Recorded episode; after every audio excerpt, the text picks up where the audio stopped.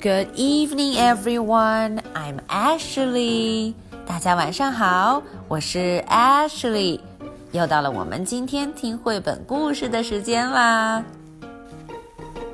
在讲今天的故事之前，Ashley 想请大家看看封面，看封面上 Gerald 他怎么回事？怎么他的 trunk 他的鼻子受伤了，裹着一层纱布呢？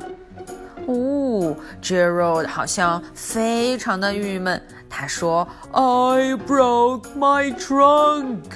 Oh no！我把我的鼻子给弄断了，我的 trunk。哎呀，到底发生了什么事情？Gerald 也太不小心了吧！我们看看这个故事，I broke my trunk，来找一找到底发生了什么事吧。I broke my trunk。” I have not seen Gerald today. Why? 哦，Piggie 坐在地上想啊，今天我都没有看到 Gerald，到底是 why 是为什么呢？Why？说着说着，啊，Piggie 一回头，Gerald，what happened to your trunk？哦，Gerald，你的 trunk 怎么了？怎么变成这样了？你的 trunk？trunk？I broke my trunk. 嗯嗯，我把我的 trunk 给弄断了。I broke my trunk. How did you break your trunk? 哦，真是奇怪，你怎么把你的 trunk 给弄断的呀？It is a long, crazy story.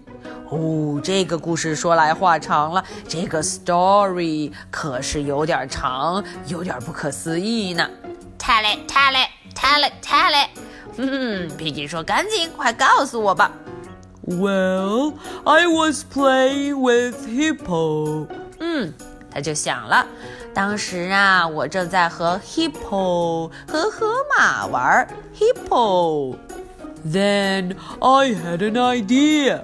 I wanted to lift Hippo on my trunk. trunk。嗯，接着呢，我就有了一个 idea，有了个主意。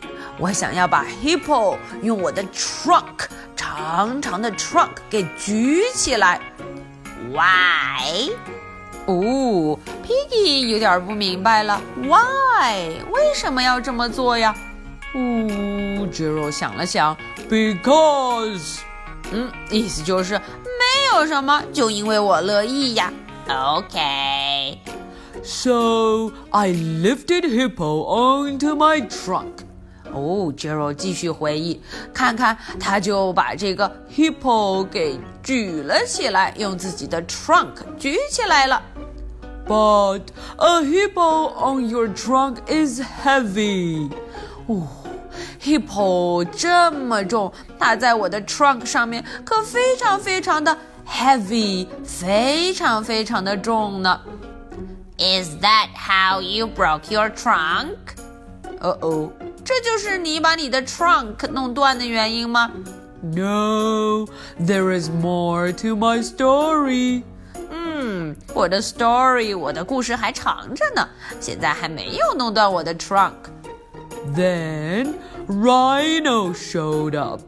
哎， 说着说着，这时候 Rhino 出现了。Rhino wanted a turn。哦，原来 Rhino 看见 Hippo 在我的 trunk 上，他也想要来试一试。What did you do？嗯，那你就干了什么呀？你怎么办的？I lifted both of them onto my trunk. 哦，我就把他俩全都举在了自己的 trunk 上面。看看，哦，Hippo、Rhino 都站到了 Gerald 的 trunk 上面。哦，But a rhino and a hippo on your trunk are very, very heavy. 哦。Rhino 和 Hippo 同时站在了 trunk 上，啊，是非常非常的 heavy，很重很重呢。 Is that how you broke your trunk？啊，这应该就是你把 trunk 弄坏的原因吧？No, there is more to my story。哎，我的故事，我的 story 还长着呢。 Then Hippo's sister showed up. 哎呀，这时候 Hippo 的姐姐 sister 出现了。 Hippo has a sister. 哎， 他还有 sister 吗？嗯，Piggie 表示我怎么不知道？A big sister。哦，现在想起来真是 big sister，块头很大很大呢。Did she wanna turn to？嗯，Piggie 都猜到了。他说呀，Hippo sister 是不是也想要来试一试啊？Yes, she also wanted to play her piano. 哦哦，原来 Hippo sister 不光想要站到 trunk 上面，她还想要 play piano，还想要弹钢琴。 Two hippos, one rhino, and a piano on your trunk are very, very heavy. Oh no! no！大家快看，two hippos，两只河马；one rhino，一只犀牛；还有 a piano，还有一架钢琴。嗯，看起来都非常 heavy，heavy，heavy，heavy, heavy, 很重很重。Is that how you broke your trunk？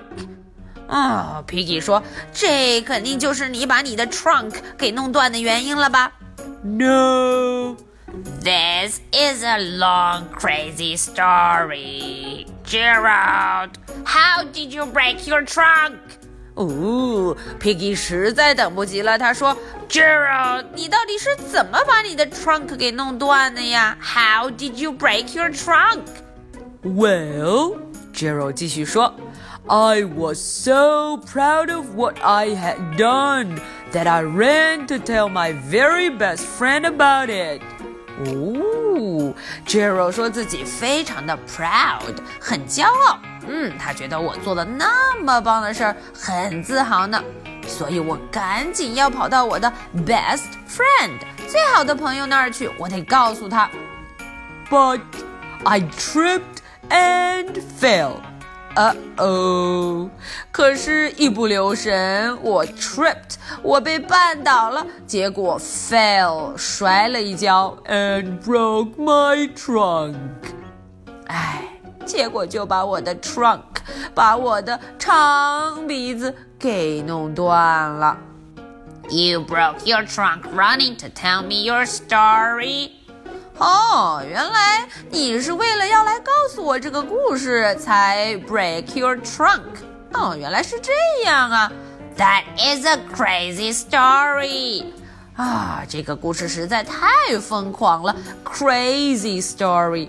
That is a funny story. 呵呵这个故事也非常的 funny，非常的好玩儿，搞笑呢。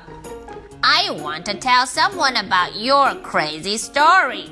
哦，Piggy 说：“我得走啦，我要把你这个故事告诉别人。”哎，刚一转身就听到了 Piggy 说：“Whoop！